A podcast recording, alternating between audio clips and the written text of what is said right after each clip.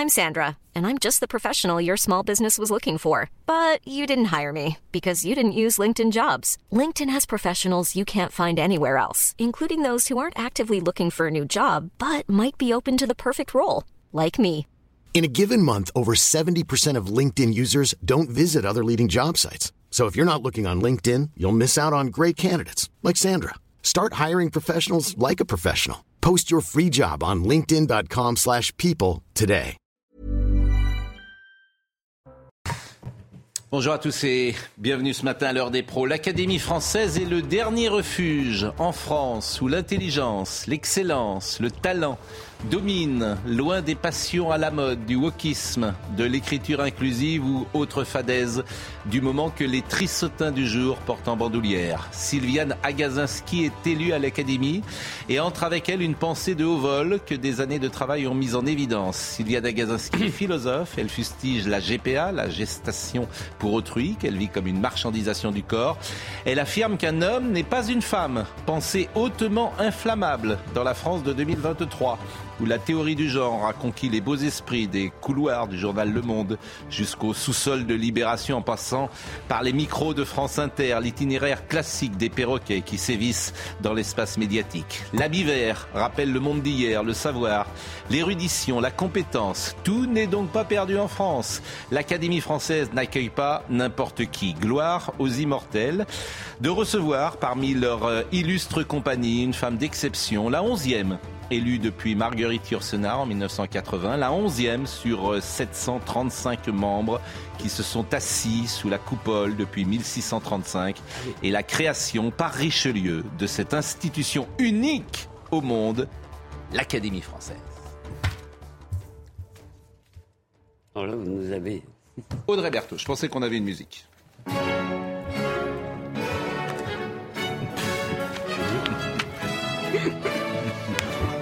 Audrey Berthaud pour le rappel des titres.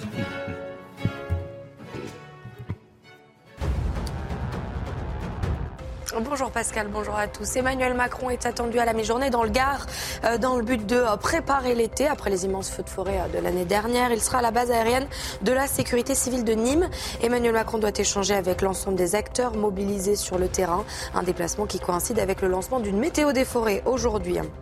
On a appris ce matin la disparition de Guillaume Batz. L'humoriste est mort à 36 ans. Il était atteint de la maladie des os de verre. Il avait fait de son handicap une force. Il devait se produire dans toute la France son nouveau spectacle. Nous n'avons pas les mots, mais un immense vide est déjà présent dans nos cœurs, a écrit l'équipe de production de euh, Guillaume Batz. Et puis ils étaient 28, il n'y en a plus aucun. Pour la deuxième fois en trois ans, il n'y a plus aucun Français en lice à Roland Garros. Avant 2021, un tel échec n'avait jamais frappé le tennis français. Cette année pourtant, l'histoire aurait pu être belle avec euh, des joueuses comme Caroline Garcia. La France attend donc toujours son prochain vainqueur depuis 83, avec évidemment Yannick Noah. Il n'y a plus de Français à Roland Garros, c'est évidemment la phrase la plus célèbre des commentateurs de tennis euh, de l'Hexagone depuis plus de 40 ans. Bon, j'ai regardé la session de nuit, il y a un problème à Roland Garros, ça c'est pas les mêmes. Je sais pas s'ils boivent à partir de 20h, mais c'est un match de foot. Hier soir, ils ont sifflé Fritz. C'était formidable d'ailleurs le joueur qui jouait contre Fritz. Mais il n'a même pas pu s'exprimer à la fin du match. C'est, c'est, c'est des supporters, c'est des hooligans qu'il y a porte d'Auteuil la nuit. Des hooligans. Elisabeth euh, Lévy. quartier est sensible. Comment? Le gars, le gars- Ah bah vous êtes de retour, vous, tiens. Euh, je disais bonjour à Elisabeth Lévy, vous nous avez manqué. Laurent Geoffrin. Il y a plein de gens qui m'ont dit, mais où est Laurent Geoffrin? Vous étiez où? En bateau? Euh, en bateau, et puis j'ai une petite euh, intervention, mais Ah. bé- bénigne, bénigne. Tout va bien. Tout va très bien. Bon, vous savez que ça me fait plaisir de vous revoir. Eh ben, vous êtes gentil, vous êtes fort aimable. Ben non, ben je vous en prie, c'est le début de l'émission. Vous aimez la contradiction. Philippe Guibert, comment ça va finir. Philippe Guibert Oui. est là, Laurent Geoffrin. comme ça. Bien sûr. Et puis Pierre de Buisson, que vous connaissez, qui est l'avocat de la famille euh, Lindsay, que vous avez sans doute entendu ces dernières heures, parce que cette histoire est absolument sidérante. Je fais d'ailleurs un parallèle entre l'affaire euh, Samuel Paty et l'affaire Lindsay, c'est-à-dire le, le côté pas de vague euh, de l'éducation nationale qui est sidérant. Et on découvre chaque jour des choses absolument incroyables. On en parlera tout à l'heure. Juste un mot, je disais à l'Académie française, c'est le dernier refuge en fait. Ouais. Non mais c'est le dernier refuge. C'est là où il y a encore des, entre guillemets, des, des- des valeurs, l'érudition, le savoir, l'excellence, la Mais c'est le dernier. Ah Oui, vous trouvez. Bah, écoutez, il y a l'heure des pros et puis il y a l'Académie française. Il y a deux institutions Voilà. où vous êtes. Pourquoi l'Académie française d'ailleurs a été citée en premier, pourquoi pas en second par rapport Mais, à mais- notre non, mais moi je suis frappé. Vous voyez, parce que cette, cette femme, euh, d'ailleurs, qui est très attaquée aujourd'hui, Sylviana Gazinski. Oui, oui. Très attaquée. Ben, enfin, Comme Elisabeth Il Badinter. semble que sur le mariage pour tous, elle, s'est- elle s'est un peu trompée. Ouais. Mais ça veut dire quoi se tromper? Ça veut dire Ben, que. Elle était contre. Ben, et alors, ça veut dire. En quoi, ça- en quoi c'est tous se ceux qui étaient tromper contre maintenant sont pour, donc j'en déduis qu'ils sont Non mais trompés. attendez, excusez-moi, on a le droit d'avoir une opinion minoritaire, ça veut pas dire qu'on se trompe. Ben, Celle-là. L'erreur, excusez-moi, l'erreur et la divergence, c'est pas après, on pareil. s'aperçoit que C'est c'est pas une les- vérité d'être le mariage pour tous, c'est C'est une opinion. dans les mœurs. Voilà. Vous voyez, vous confondez opinion et vérité. Non, non, non, non. Non, mais je trouve je, qu'il y a sais très bien ce que je dis parce que prenez le cas de Darmanin ou de beaucoup d'autres qui avaient voté, milité contre, ils ont reconnu qu'ils s'étaient trompés. Donc Mais qu'ils arrêtez sont avec trompés je me puisqu'ils le suis reconnaissent trompé. eux-mêmes. Ils ont reconnu qu'ils avaient changé d'avis. Arrêtez de Non, confondre non, ils ont vos dit opinions avec Non, la non, vérité. ben, vous n'avez pas lu leur déclaration. là. Alors, quelle est la vérité euh Mais j'ai pas dit qu'il y avait une vérité Non, mais là où Laurent a raison, c'est que tu peux pas aller contre la volonté d'une société. Et euh, effectivement, le mariage pour tous, c'est sans doute. euh, C'est plus un débat. voilà, c'est Eh plus, ben, c'est fermez plus un débat. Vous n'avez pas C'est plus défilé. euh, Eh ben, la fermez l'école, parce qu'il y a plein de n'enlève gens. Bon, mais ça enlève rien de Gazinski. Madame Donc, moi, ce que je l'excellent souligne, livre. Le corps en miettes. Le corps en miettes est un excellent livre. Et face à la guerre sainte, son dernier coup sur l'islamisme est excellent. Absolument Bien excellent. Mais je vous dis, il y a quelque chose. Alors, en revanche, c'est toujours sidérant. Il y a eu 735 membres. J'ai dit, il y a 11 femmes simplement. Marguerite Yourcenar, Jacqueline de Romilly, qu'on peut lire. hein, parce Ah que oui, c'est oui. très facile à lire. Ah oui. La haute intelligence, quand c'est facile à lire. Hélène Carrère d'Ancos, Florence Delay, Asia Djebar, Simone Veil, bien sûr, Daniel Salnave, qui est toujours à l'Académie, Dominique Bonnat, qui fait des merveilleuses euh, biographies. La dernière euh, sur. euh, la dernière sur. euh, la dernière sur. On va regarder, je ne sais pas, je, je l'ignore. Je sais, mais j'ai oublié. Moi aussi, Mais- je mais- sais. sur Druon et Ah, euh, À Kessel, et a Kessel, mis bien sûr. Kessel, voilà. Non mais c'est l'âge, euh, oui, évidemment. Ben, on est Barbara bon pour la- Cassin qui a fait un travail on est bon pour sur la l'Académie, langue. Chantal Thomas et donc euh, Sylviana Gazinski. Bon, 11 femmes simplement. Et elles ne sont euh, Oui, mais élues enfin- que depuis euh, On 1980. va pas élire des femmes parce que ce sont des femmes. Non, mais il y a, en fait, vous êtes la seule femme que je connais qui est antiféministe. Non, vous, vous citez généralement. Il y en a d'autres. Vous citez généralement Eugénie Bastier Oui. en, en Oui, ma mais moins compagnie. que vous. Vous, vous, euh, moins que vous. Et, Bon. et je vous assure que toutes, toutes mes copines sont à peu près sur Oui, le mais même il y a- Ah bah oui, mais qui se ressemblent, ça semble. Bon, Il y, a, il y a beaucoup d'écrivaines aujourd'hui, donc c'est Arrêtez pas- avec c'est ce bizarre. Oh, êtes. C'est mieux qu'autrice. Autrice, c'est abominable. Écrivaine, c'est vous êtes vraiment- vous êtes soumis. Vous êtes vraiment réactionnaire. Ah ouais, un conservateur. Vous êtes Oui, soumis non, à la doxa, vous. Mais non, il y a mais quelque chose de maso chez vous. Mais écrivaine, c'est très bien. Écrivaine. Écrivaine, vous trouvez que c'est joli? Bah oui, ça, ça vous, ça vous écorche les oreilles parce que vous n'êtes pas habitué. Vous, vous trouve aimez que pas, ce joli. Vous aimez pas ce qui change. Ça, c'est vrai. Oui, Autrice, ça, c'est- c'est- ça, c'est vrai. Autrice, Mais j'ai pas dit autrice. Mais écrivain, c'est très bien. Pierre de Buisson, merci d'être là. Merci. d'être là. Euh, le sujet est grave. On va voir le sujet. Euh, hier, il y avait une conférence de presse. D'abord, euh, vous avez porté plainte. Quoi La famille a porté plainte. Mais c'est une plainte, par exemple, contre Ad hominem, contre le directeur de l'école, Absolument. contre Papendiaï également? Non, non, non. Euh, les plaintes qui ont été déposées l'ont été d'abord contre le, le responsable, le principal du collège, euh, nommément euh, cité, contre l'académie et le recteur de l'académie, contre les policiers en charge de l'enquête, euh, et enfin contre le réseau social Facebook, qui est propriétaire d'Instagram, euh, réseau social sur lequel continuent de, proliférer des insultes, des menaces, des incitations euh, au meurtre et des propos absolument obscènes vis-à-vis de la mémoire de l'INSEE, de sa meilleure amie, qui continue d'être harcelée. Le directeur, d'ailleurs, ou le principal, vous l'avez rencontré, vous avez pu échanger avec lui, parce que pour le moment, il ne s'est pas exprimé? Non, il n'y a eu aucun contact. D'ailleurs, euh, aucun contact depuis la mort de l'INSEE. Pas un coup de téléphone qui a été passé par le, euh, le, coll- le- le responsable de ce collège euh, à la famille de l'INSEE pour partager quelques mots de compassion. Donc, je crois que c'est assez révélateur de ce sentiment de, Donc, de- l'I- de désintérêt total vis-à-vis de ce drame.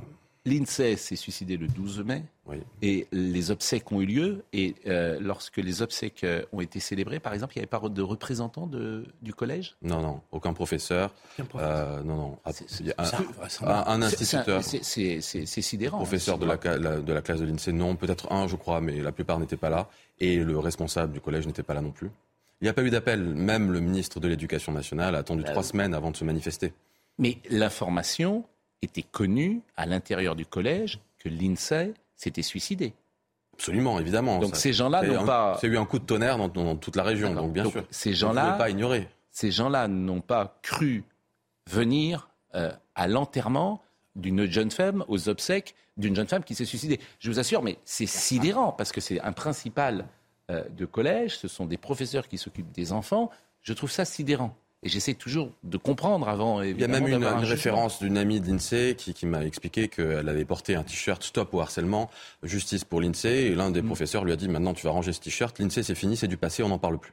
Mais le jour des obsèques, le jour de la mort, il y a eu euh, à l'intérieur de l'établissement une minute de silence? Il y a eu quelque chose qui a été fait? Des événements ont été organisés, bien sûr, mais pas forcément par le corps enseignant, beaucoup plus par, par les élèves, absolument, par les collégiens qui se sont révélés très solidaires. Et puis c'est toute la dualité des réseaux sociaux qui sont à l'origine en partie de cette catastrophe, mais qui en même temps ont véhiculé un, élan de solidarité au niveau national pour euh, la famille de l'INSEE et la mémoire de l'INSEE. Et euh, c'est pourquoi cette affaire, d'ailleurs, on est aujourd'hui le 2 juin, depuis le 12 mai, alors on comprend effectivement que le chagrin, qui d'ailleurs, euh, j'imagine le même aujourd'hui des parents, mais derrière le choc du 12 mai, 13 mai, 14 mai, euh, euh, il a fallu euh, quelques jours, j'ai envie de dire, pour que cette affaire arrive au grand jour. que chaque jour, elle est un peu plus présente dans les médias, et elle l'était notamment hier. Alors je voudrais qu'on voit le sujet précisément d'Augustin Donadieu. C'est vrai que Jeanne Cancard également a beaucoup participé à cette enquête. Elle était avec nous d'ailleurs sur le plateau hier, et je vous propose de voir le sujet. C'est une famille éplorée qui s'est présentée devant les journalistes. Betty, la mère de l'INSEE, est avant tout venue réclamer justice pour sa fille. J'attends que, toutes les personnes concernées, toutes les personnes qui ont fait du mal à ma fille, toutes les personnes qui ne l'ont pas aidée soient jugées.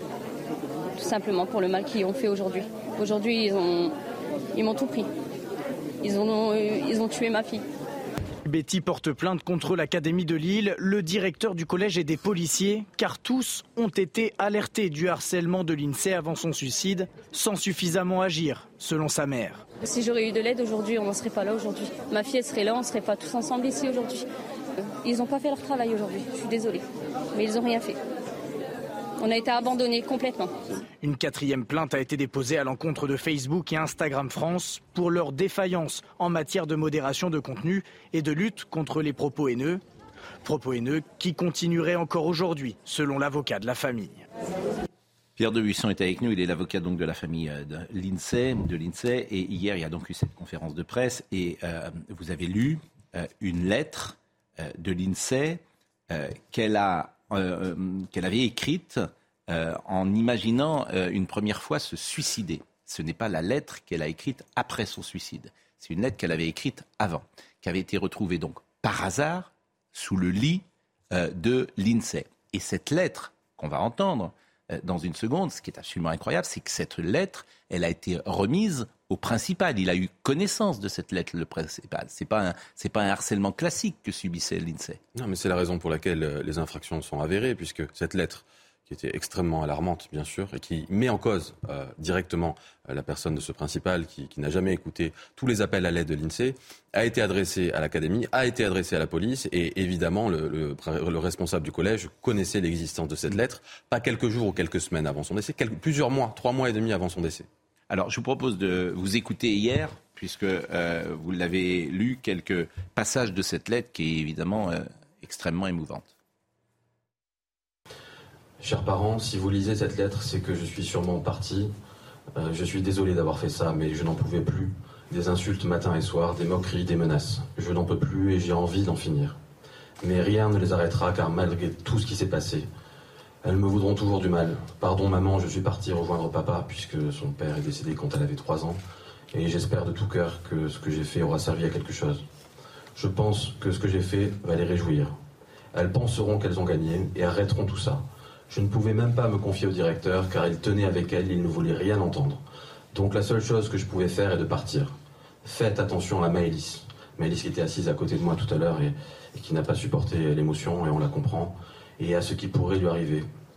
Faites attention à vous, je vous aime, au revoir. Bon, Est-ce que les parents de l'INSEE ont imaginé à un moment sortir l'INSEE de cette école?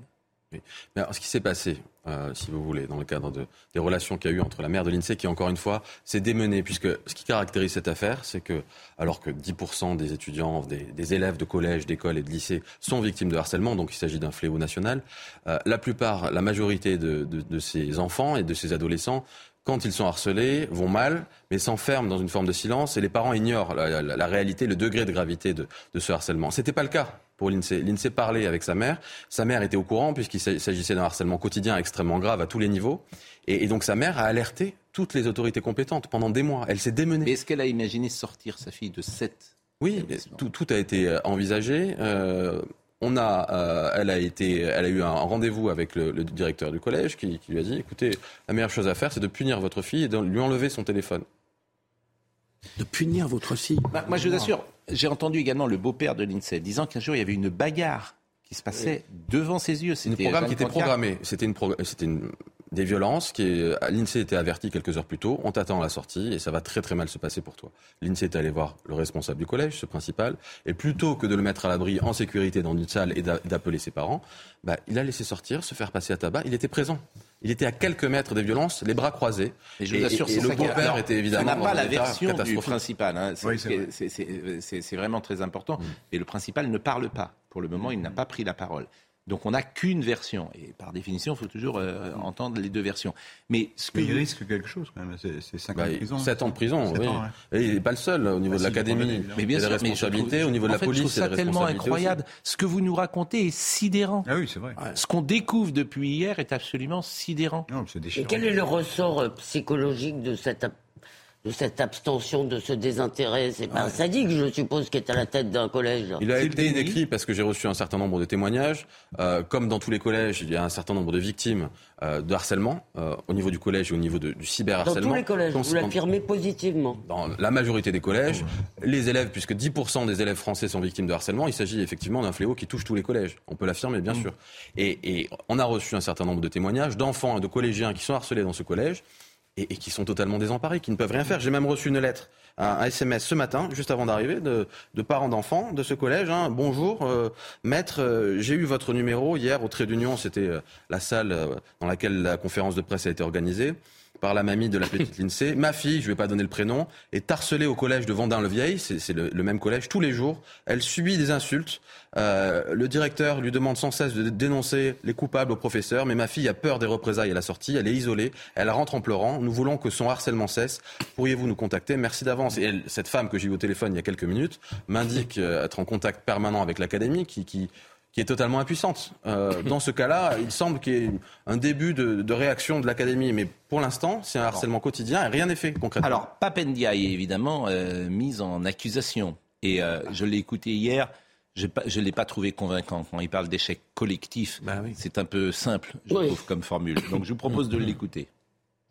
Trop facile. À l'évidence, il s'agit euh, d'un échec euh, collectif. Euh, la mort de l'INSEE, son suicide, c'est une tragédie. C'est une tragédie pour ses proches, c'est une tragédie pour l'éducation nationale et pour le pays comme le suicide de, de n'importe quel jeune. Le repérage de la situation de violence et de harcèlement a été fait dans ce collège. Mais à l'évidence, on n'a pas été jusqu'au bout puisqu'on a abouti à une tragédie. Ça, l'enquête administrative va euh, le dire à l'évidence. Et puis, encore une fois, nous en tirerons les conclusions. Le dispositif lui-même donne de bons résultats en matière de repérage et de prise en charge, mais nous nous heurtons à des difficultés, en particulier la difficulté du cyberharcèlement dont je parlais à l'instant. Pierre de Buisson est donc l'avocat de la famille de l'INSEE. Il est avec nous ce matin. Lorsqu'il dit que le repérage avait été fait, que des sanctions avaient été prises, qu'est-ce qu'il veut dire? Des petites sanctions tout à fait légères ont été prises.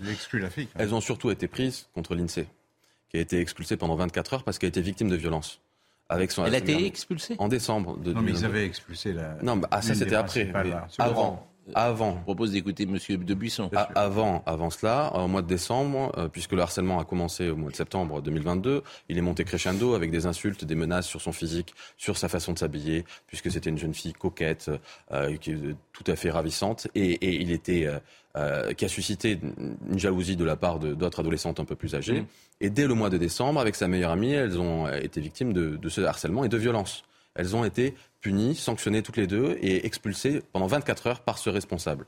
Après, après, Mais par quel motif? Pour quel motif? C'est une incompréhension totale dans ce dossier. Euh, on n'arrive pas à comprendre comment, raisonnablement, personne n'a pu réagir alors que tout le monde connaissait les difficultés de l'INSEE. Bon, la deuxième chose, c'est. euh, alors, je disais tout à l'heure, ce qui est sidérant, c'est que l'INSEE donc, se suicide aux obsèques. Il n'y a personne de l'enseignement euh, dans l'église. Je ne sais pas si elle est passée d'ailleurs. Euh, Pas de, pas de, pas de coup de Il y a une cérémonie euh, religieuse. C'était, euh, il y a une cérémonie religieuse. Et pour les- devant un finirarium, on avait la possibilité de venir se recueillir et personne ne s'est manifesté. Donc ça, c'est quand même absolument sidérant. Euh, le ministre euh, n'a toujours pas, manifestement, n'est jamais entré en contact avec euh, cette famille. C'est ce qu'il a dit hier, et vous allez me dire s'il est, euh, à l'heure qu'il est, entré en contact. Pendant, pendant trois semaines. euh, Je vous propose de l'écouter d'abord, Monsieur Ndiaye. J'ai essayé, je ne suis pas encore, je n'ai pas encore réussi à entrer en contact téléphonique. J'ai essayé plusieurs fois avec la mère ces jours-ci, y compris cet après-midi avec la mère euh, de euh, l'INSEE. On va finir par se parler Ce sont euh, vos tout équipes, de même. c'est votre cabinet qui entre en contact. et moi-même, j'ai appelé moi-même. euh, nous allons, par en- voir. nous allons en parler. Je vais, euh, d'ailleurs, je souhaite euh, inviter euh, les parents, la mère de l'INSEE au ministère de l'Éducation nationale. C'est pour cela que euh, je l'ai euh, jointe pour pouvoir euh, parler de la situation, évoquer ce que nous allons faire. Je me déplace lorsque euh, c'est euh, possible ou j'invite, c'est ce que je vais faire pour ce qui concerne la mère de l'INSEE, si elle le souhaite naturellement, je l'invite à venir au ministère de l'Éducation nationale. Moi, ce que je trouve invraisemblable, c'est qu'il devrait être ce matin dans cette école, le ministre. C'est ça que je trouve incroyable. C'est invraisemblable. Il devrait être ce matin dans cette école. C'est son boulot.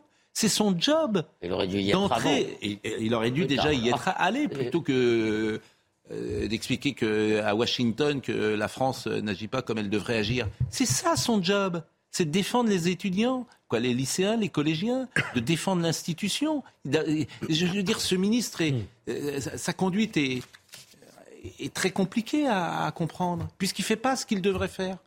Ce qui est invraisemblable, c'est que euh, le 26 mai, je crois, euh, presque deux semaines après la mort de l'INSEE, il, euh, il remettait euh, des prix à des lauréats, des, des collégiens, euh, par rapport à un, un prix de lutte contre le harcèlement. Donc, euh, d'un côté, euh, il y a ces démarches qui sont faites. De notre côté, il ne va pas prendre la peine de, de passer un coup de fil à la famille, de, de se déplacer. Il va attendre trois semaines qu'on organise la conférence de presse pour rentrer en contact, puisque euh, la maman de, de l'INSEE m'a confirmé que rien n'a été fait avant la conférence, mais qu'un message a été reçu. C'est pareil. Si un SMS a été reçu. connu, euh, euh, dans plein d'affaires que nous traitons, si les affaires ne sont pas médiatiques, il ne se passe rien. C'est sidérant. C'est pas de vague, le déni, ça n'existe pas, on n'en parle pas. Et quand ça vient à l'antenne, là, ils ont peur. Souvenez le petit Ils ont peur pour leur place, Mmh. hein, Le petit Maël, uniquement. souvenez Ils font ça non pas pour sur le fond, rien à faire du fond, pour leur place, pour sa place, il a peur. Alors là, il commence effectivement à se dire, euh, ma place est en jeu. Vous vous souvenez quand il y a eu la- le harcèlement contre le petit Maël, qui est un d'emprunt Si nous n'avions pas réagi à RTL et à C'est CNews RTL, ici, c'est RTL, bien sûr. RTL, nous n'aurions. Et puis la réaction du père, qui a été des Bien parents, sûr. qui a été exceptionnelle, il ne se serait rien passé. Bien sûr, bah, et c'est que peut-être on aurait eu un drame de cette façon-là. Il faudrait quand même Ah. s'interroger aussi Hmm. sur euh, ce qui explique, parce que je sais pas, on est à peu près de la même génération, on est même de la même. Quand on était gamin, il n'y avait pas ces phénomènes. Les réseaux sociaux n'expliquent pas tout. Les réseaux, so- non pas à cette ampleur. Les réseaux sociaux n'expliquent pas que des gamins puissent se transformer en tortionnaires. Vous Hmm. avez lu Sa Majesté des mouches? Vous vous rappelez, c'est un univers où il n'y a plus d'adultes, parce que c'est un, un accident d'avion, des, des enfants de la bonne société se retrouvent sur une île déserte, et en quelques jours, ils, ils commencent à bâtir une sorte d'organisation pour tenir, et en quelques jours, ça devient un fascisme tribaliste avec euh, rapport. Et donc, ce qui me semble, c'est que même au-delà de cette absence d'adulte dans ce cas-là, il y a une espèce d'absence symbolique de l'adulte dans l'éducation des enfants Des dans ce pays. civilisations, c'est. Ben, ben voilà, c'est ce que je voulais vous dire. Des. Parce qu'il y a Des l'insti- res- des il y a l'institution, mais il y a les gamins. Mais de- C'est mais une c'est- mais c'est des- déresponsabilisation. des responsabilités individuelles. Puisqu'une décivilisation, c'est une mot. Laurent. Geoffrin. Je voudrais ajouter un Philippe autre- Guibert après. Je voudrais quand même désigner, euh, on a raison de mettre en cause l'éducation nationale, c'est- à juste titre, euh, pour cause, mais il y a d'autres responsables dont on parle moins. On, vient- on- on les a cités comme ça. Ce sont les responsables des réseaux sociaux. Ces gens-là sont responsables. Pourquoi? Parce que on voit bien dans, dans le, le mécanisme quotidien de cette affaire, le fait d'être harcelé sur les réseaux, c'est que vous êtes harcelé toute votre vie, minute par minute à moins de jeter votre, votre portable. Enfin, on ne va pas demander aux victimes de harcèlement de vivre dans des cavernes sous prétexte qu'elles ont un portable. Les, les- les jeunes d'aujourd'hui, ils ont leur, Oui, portable, comme s'arrête, nous d'ailleurs. mais- Pas de raison. Donc, euh, donc, donc, et, et ces gens-là publient des contenus. Si vous publiez, vous, sur votre chaîne, le centième des contenus qu'ils publient eux, vous allez en prison. Oui, sauf Vous allez en Laurent- prison. Sauf Laurent, Attendez, je termine. lever la- l'anonymat et que c'est à l'état non, non, c'est pas seulement une question d'anonymat. C'est pas, c'est- Ils, ils ont tous les moyens. Quand j'achète un- n'importe quel euh, produit, ils m'envoient immédiatement des publicités sur des produits voisins. Donc ils, surveillent tout le monde en fait. Ils, ils peuvent très bien intervenir. Là, il y, a- il y avait une concentration de messages de meurtre, de haine, etc.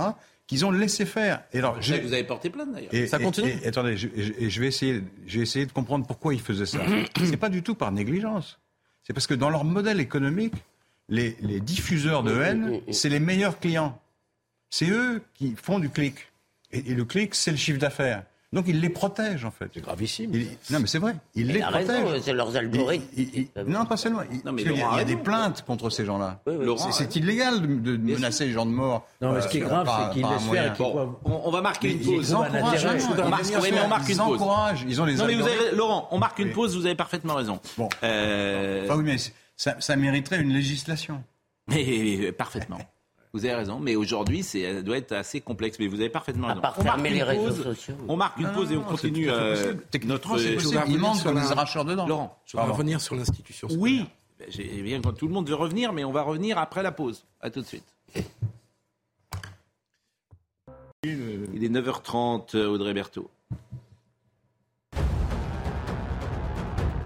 On débute avec euh, ces images, une vidéo de l'agression de la femme de euh, Mohamed Hawass. Regardez, on peut y voir euh, sa compagne entrer en courant dans un centre commercial, poursuivie par le joueur de l'équipe de France de rugby. Il l'a fait tomber.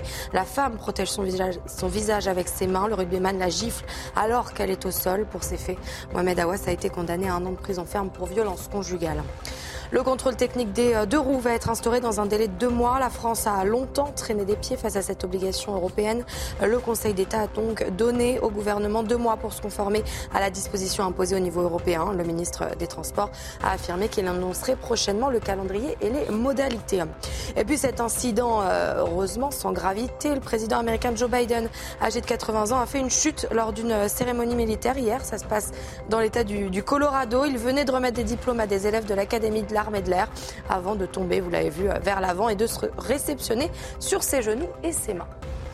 Et une chute qui aurait pu effectivement, euh, chez un homme de cet âge, euh, avoir d'autres conséquences. Il y avait un autre président des États-Unis qui était, vous vous souvenez Gérald Ford. Non, Gérald Ford. C'est Gérald Ford, ouais. Gérald Ford, euh, qui, lorsqu'il descendait euh, d'avion, il est au moins tombé, euh, je crois, à deux euh, ou trois reprises. Johnson s'est moqué de lui en disant qu'il ne pouvait pas marcher et manger du chewing-gum. Bah oui, c'est ça, c'est celui qui pouvait pas faire deux choses en Et. Gérald Ford, c'était... Après euh, Nixon. C'était pas Nixon, c'était le vice-président de C'était Nixon. le vice-président de Nixon entre 72 et, et- entre 74 et 76.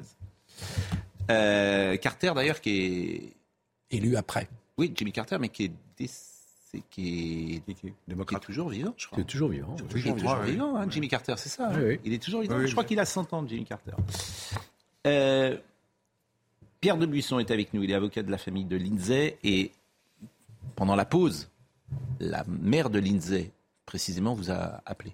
Oui, elle m'a appelé, elle m'a confirmé que euh, M. Papandiaï, le, le ministre de l'Éducation nationale, a accepté, a lui proposé de, de nous recevoir euh, le 5 juin euh, au ministère pour, euh, pour faire un point sur la situation. Bon, c'est pas trop tôt, mais mieux vaut tard que jamais. Lindsay avait des, frères et sœurs? Ouais, L'INSEE a deux frères, euh, deux petits frères de, de 9 ans et 6 ans. qui sont à- dans la même école? Ils sont pas dans, dans le même collège, mais, mais dont, dont le beau-père et l'INSEE s'occupent euh, avec beaucoup de difficultés, qui sont suivis psychologiquement et qui sont dans un état de détresse absolue, bien sûr. Philippe Guibert, vous vouliez dire quelque chose Ouais, justement, sur la réaction de Papendaï, c'est un échec collectif. C'est profondément choquant, en fait. Parce que quand on connaît un peu les affaires d'harcèlement, beaucoup moins euh, tragiques euh, que, que celles qu'on évoque, c'est toujours les parents et le gamin ou la gamine harcelés qui sont sanctionnés, c'est-à-dire qu'ils doivent partir. La réaction de l'institution scolaire face à un harcèlement, c'est de dire prenez votre gamin et allez dans un autre établissement, quelle que soit la cause et l'ampleur de ce harcèlement. Et jamais les parents et les harceleurs, avec leurs enfants harceleurs, ne sont sanctionnés. Or, c'est ça le dysfonctionnement fondamental de l'institution scolaire, de l'école, dans ces affaires de harcèlement. Et Papa Ndai, quand il dit c'est un échec collectif, il protège son administration. Alors, je veux bien comprendre qu'un ministre protège son administration. Mais quand il y a des dysfonctionnements qui sont structurels, parce que sur le harcèlement, il y a un problème structurel dans l'éducation nationale, le ministre ne peut pas se contenter de protéger son administration.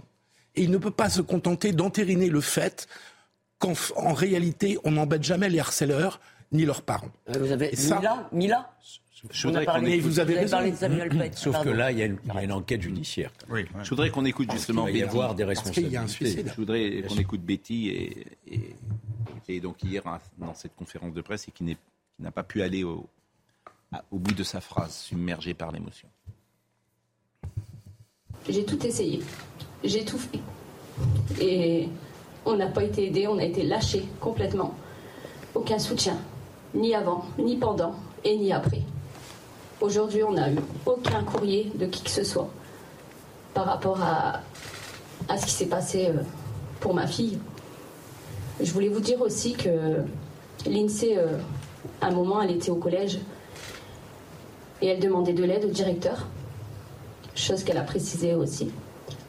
Et que justement, euh, le directeur euh, lui a carrément dit Écoute, tu m'embêtes avec tes bêtises, on n'a pas que ça à faire, ça reste entre nous. Il lui a totalement dit ça. Donc aujourd'hui, je demande, je remercie d'ailleurs tout- toutes les personnes qui nous soutiennent, parce que vous êtes ma force aujourd'hui. Sans vous, euh, je ne serais pas là. Je sais même pas où je serai d'ailleurs, mais euh, je je sais plus. Elle me manque.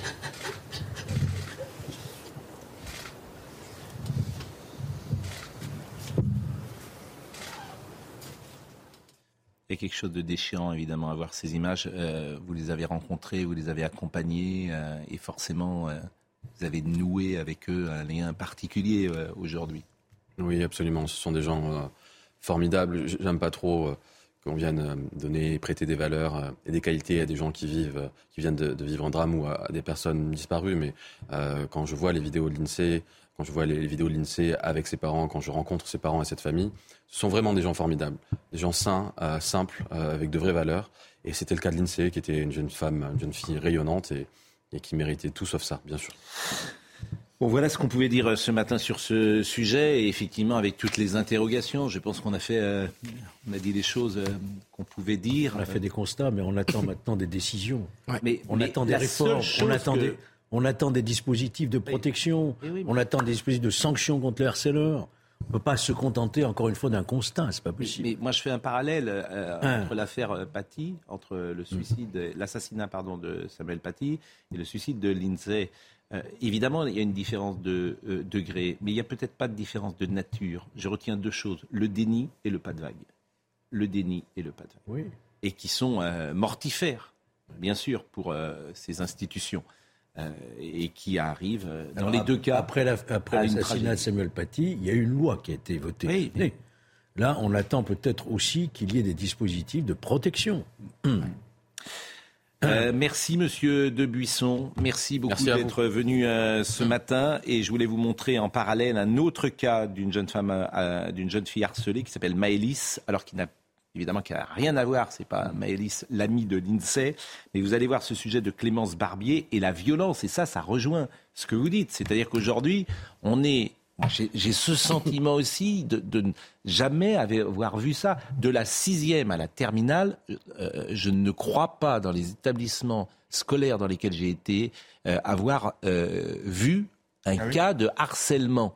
Il y a eu des têtes de Turcs, ça pouvait arriver. ça, le harcèlement. Ah non, non, pas à ce point, Laurent. Voilà, Non, moi non. je me souviens. Parce que c'est la même chose. Voilà, ça- mais il n'y avait pas de réseaux sociaux. Mais je me souviens, Ça il y avait voyait pas.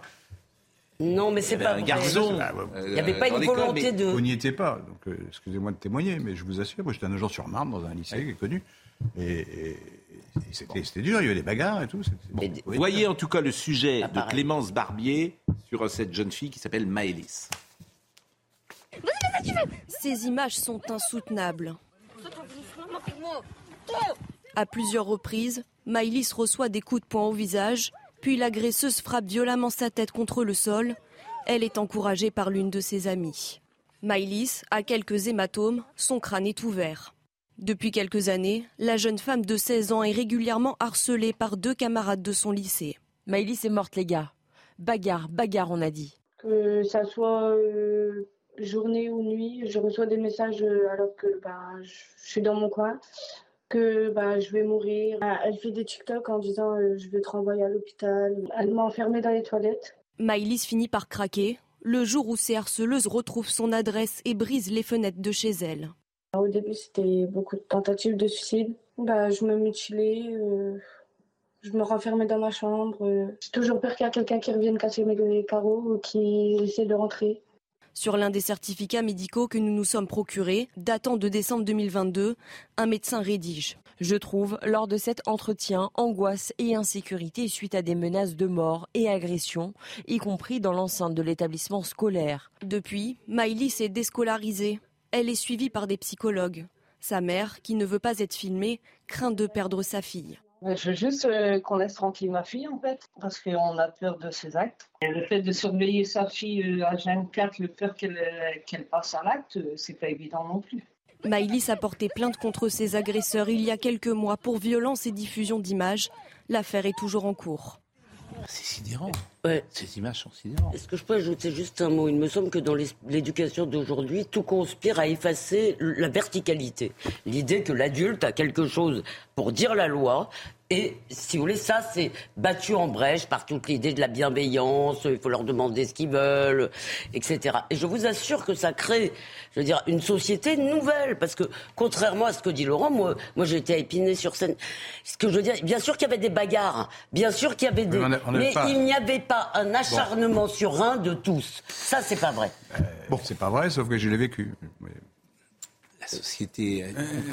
Laurent, vous êtes toujours, vous aussi, dans le déni. Mais non, Mais je, si. vous donne, je vous dis ce que j'ai vécu, c'est Mais tout. Laurent, je prétends pas que ce soit Vous la êtes. loi générale. En fait, ça vous ennuie de dire qu'il y a plus de violence chez les gosses de 15 ans aujourd'hui qu'à 30 ou 40 Ah non, ans. si c'est- Si, parce que ça vient heurter votre c'est la vérité, je suis d'accord pour le dire. Ça vient heurter votre progressisme. Ça vient heurter votre idéologie de plein fouet parce mais que vous, dites. Mais non, vous dites une bêtise, excusez-moi. vous dites Bah, je laissez-moi je terminer. sais qu'il y a une augmentation de la violence dans la société française, j'ai Mais toujours, j'ai toujours mais- dit. Mais chez les oui, mineurs, beaucoup. Mais, mais, mais ce que je veux vous dire, ça Oui, vient, et- ça vient Est-ce que j'ai dit le contraire? Il y a des meurtres, je des- vous le dis avec Je amitié. vous dis, je vous ça dis, vient ça exi- peut-être que ça existait moins avant. C'est pas Possible. seulement la violence, c'est l'absence de Ça surmoi. vient heurter votre idéologie parce Non, que vous ça, dites c'est qu'a votre- fait ça, ma votre- génération. Eh bien, votre génération. C'est votre sait- fantasme, les gens de gauche ne comprennent rien à je rien, ils sont ça. bêtes, euh, ils, ils- Mais- et ils, Non, il ils placent leur, je ils ne dis placent pas leur ça. conviction avant la je- réalité. Est-ce que j'ai dit ça Bon, d'accord, c'est je- c'est plus simple pour Ça, vous c'est pas faux. de penser que la gauche, c'est ça, quoi. La gauche, c'est que des cons, quoi, finalement, donc c'est facile. Franchement, c'est pas digne de vous, ça. Et, et ça montre combien j'ai raison de vous dire ce que je dis. Pardonnez-moi. Ça vient heurter votre idéologie. Pourquoi? Parce que vous dites, euh, qu'avons-nous fait Qu'a fait ma génération? Eh Mm. bien, votre génération, elle s'est trompée. C'est simple. Elle s'est trompée. Voilà. Moi, je crois pas. hein. On Bah, pourrait faire un débat là-dessus. Sur l'école, elle s'est trompée. Je crois. Sur l'école. Bah, l'école était plus performante en trompait sur quoi 1980 que en 2000, exemple, euh, on leur a pas inculqué le bien un et le débat mal, là-dessus. tout simplement. Elle- est une erreur. de mon temps, de votre temps à l'école, enfin surtout du mien. Ils savent pas où est le bien et le mal. Mais attendez, laissez-moi parler. Euh, de mon temps, le- le- les enfants euh, issus des classes populaires étaient séparés Hmm. dès la sixième des classes euh, Ah bon éduquées. Mais c'est ah bon, vrai, oui, ah bon, c'est oui. vrai. C'est vrai. Il y avait plusieurs c'est vrai. types de.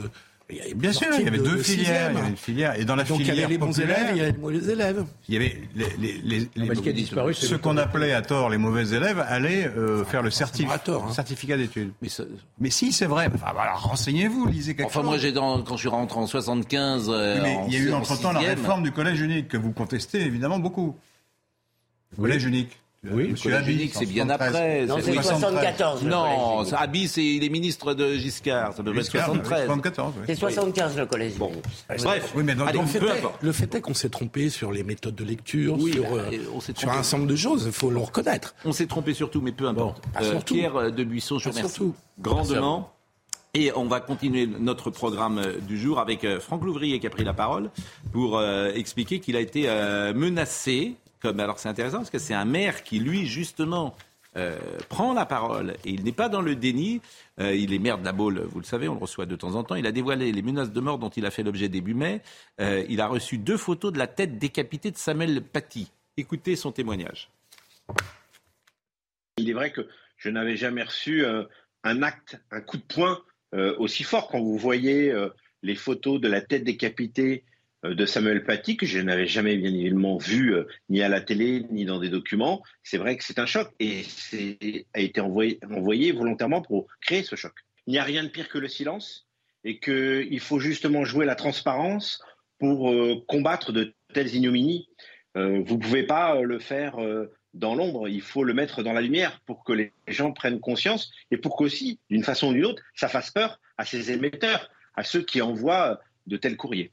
Et la boule est quasiment en face de Saint-Brévin. Il faut prendre le pont de Saint-Nazaire. Et Saint-Brévin, c'est évidemment là où Yannick Morez a démissionné après l'incendie criminel qui a touché une partie euh, de sa maison. Franck Louvrier, donc, euh, qui témoigne de la difficulté d'être euh, maire. Autre séquence que je voulais vous proposer, c'est Pardon c'est pas là que c'est le plus difficile oui, d'être maire. C'est ça qui est dingue, c'est que ça se passe pas seulement. Mais c'est pas une critique, c'est juste c'est une ville calme, quoi, la boule. Que vous voulez dire par là Ça veut dire que ça arrive on même là. On y voit des, des, des, stars de la télé en costume léger, canotier, quoi. Enfin, vous voyez, c'est. Vous voulez dire que c'est une réserve pour euh, le Figaro Magazine, euh, la boule. Vous voulez être dans cette caricature Oui, mais j'aime bien le Figaro Magazine. Il y a des bons articles. Mais c'est vrai que quand, quand, quand on se balade parfois dans le marché de la boule, on entend Sixteen, Paul Henry. Vous voyez, c'est. Non, on est chez soi, quoi. Oh non, ne dites pas ça, mais, mais c'est vrai que c'est non, c'est un, c'est un microcosme. C'est un peu bourgeois. Voilà, c'est un peu bourgeois, mais pas que. Mais pas que. Il y a un mélange. Les, les, classes populaires sont à Vous avez remarqué que, en ce qui concerne ce qui est arrivé à Franck Louvrier, oui. il y a eu une réaction immédiate du préfet, du procureur de la République, oui, oui. des enquêteurs, de la police judiciaire, qui contraste quand même avec ce qui s'était passé à Saint-Brévin. Bah, Peut-être qu'ils ont appris de leurs erreurs. Il y a quelqu'un qui m'envoie un message qui dit Pascal, pour une fois, je ferai un raison, mais je ne sais pas sur quoi. Donc, sur l'ensemble, être... sur l'ensemble des sujets que sur l'ensemble de votre œuvre. non, c'était peut-être sur euh, la comment dire sur la, la, les réseaux sociaux. Les réseaux sociaux. Euh, je voulais vous montrer également le, le rugbyman Mohamed Aouas qui a frappé euh, sa femme et euh, la vidéo a été vue puisqu'on a vous avez pu la voir sur les réseaux sociaux notamment et puis sur les antennes. Alors ce qui nous étonne, là encore, c'est que c'est très très violent. Là, il donne un coup quand même. C'est un homme qui pèse 120 kilos. Sur... Incroyable. C'est sidérant. Et c'est toujours difficile, bien sûr, de commenter une décision de justice, bien évidemment. J'aimerais dire un mot là-dessus. Mais, mais hum. cet homme a été condamné à un an de prison ferme. Il ne purgera pas sa peine. On nous explique que c'est l'alpha et l'oméga, à juste titre, la violence conjugale, de défendre les femmes. Et quand euh, il y a un homme qui passe euh, au tribunal, il n'est condamné qu'à un an de prison ferme sans jamais aller en prison. Quoi. Il est allé deux jours en, bon, en préventive. Je, je, je vous ai déjà, être étonné. Je vous ai déjà fait part de mon sentiment, effectivement, sur ce décalage entre les déclarations d'intention et ce qui se passe dans la réalité. Mais moi, je voudrais faire une réflexion sur cette condamnation. Finalement, la justice renvoie cet homme au domicile conjugal. On ne va pas euh, s'étendre sur la peine, fallait-il l'incarcérer Moi, je pense qu'il fallait une peine de prison ferme. Mais ce qui me paraît plus grave, c'est que finalement, la société, au nom de laquelle la justice a rendu sa décision, renvoie le loup dans la bergerie. Que cette femme dise moi, je veux pas que ma, ma famille éclate, j'ai deux enfants, etc., on peut le comprendre. Mais la société qui a été meurtrie dans cette affaire, au fond, les peines sont prononcées au nom de la société et non pas au nom de la victime, elle prend un risque considérable ouais. en renvoyant cet homme violent, on le voit sur ces images, au domicile conjugal. Qu'est-ce qui peut se passer dans le huis clos aujourd'hui? Vous n'en savez rien.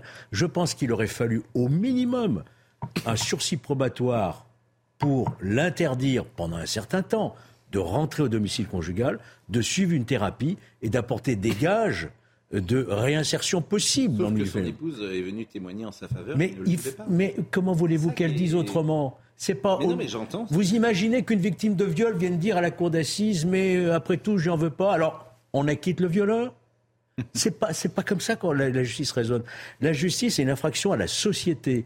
Il fallait prendre cet individu compte tenu de sa violence, lui interdire le domicile conjugal pendant au moins un certain temps, suivre une thérapie et pour pouvoir ensuite prendre le risque de lui permettre de retrouver. Mais cher Jean, il y a quand Et là, du jour au lendemain, à l'issue de la garde à vue, comparution immédiate, on lui dit, mais- vous rentrez chez vous. Cher Georges, il y a une petite Il y a quelque chose qui ne va pas. Il y a une Ah, je petite contradiction, me semble-t-il. Euh, je- J'entends votre raisonnement et c'est vrai que la justice est rendue au nom du peuple français, mais vous passez votre temps, enfin, souvent ici, vous dites que la justice devrait plus écouter les victimes, qu'il faut remettre la, la victime au centre du C'est processus. pas du tout exclusif ce que je suis en train de dire. Bah, et la victime, elle a le C'est un droit. peu ce qui s'est passé. On a et tout. euh, je- je- Oui, mais là, on fait prendre un risque, on fait un prendre un Non, risque je à la crois que Vous victime. avez raison.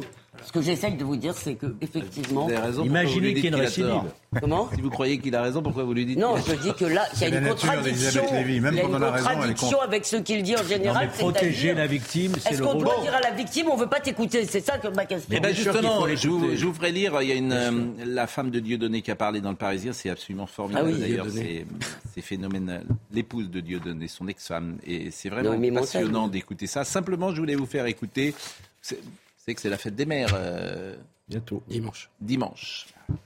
Et euh, la fête des mères qui est une, on le rappelle à chaque fois, euh, instaurée par Philippe Pétain. Alors, il paraît que non. Ah bon? Oui, je suis désolé, j'ai entendu sur France Inter, Madame Maillefer, euh, Écoutez, ce France matin, Inter?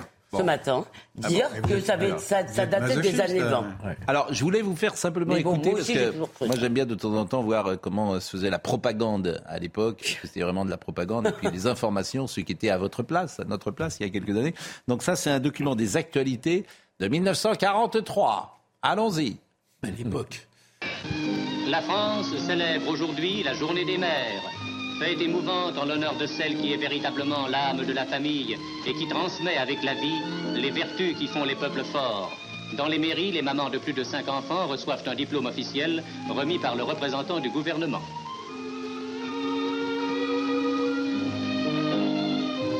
À l'Arc de Triomphe, les mères décorées ont tenu à venir allumer la flamme sacrée, symbole de cette union des cœurs à laquelle le maréchal a convié tous les Français.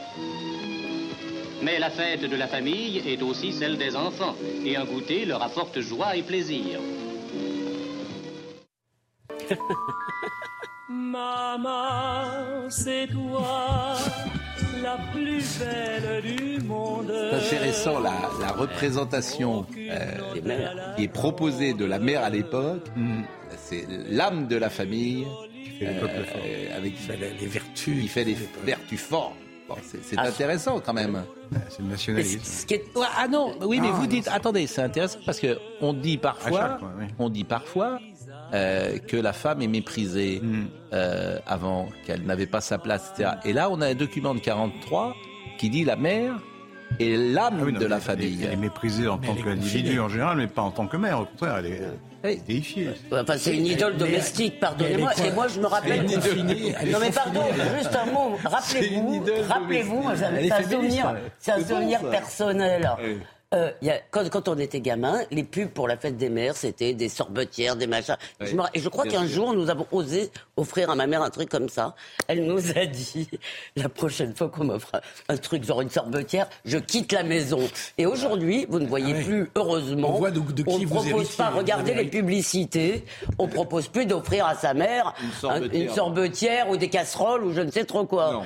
Non mais c'est quand même une évolution positive, il faut la Et je saluer. crois qu'on ne célèbre plus forcément, même dans les classes, euh, la fête des des mères. mères, dans le temps, le Ah collier de nouilles que nous. Bah non, on dit la fête des gens qu'on aime. Ouais, euh, c'est- pas une blague. Bon. Écoutez, en tout cas, voilà, c'est la fête des mères, donc euh, bonne fête à toutes les mères de France qui nous écoutent, tant qu'à faire. Et, et- et effectivement, Marine dit à ma maman, forcément, mais c'est pas, euh, on est vendredi aujourd'hui, mais nous saurons être à la hauteur de, de cette fête dimanche, bien sûr.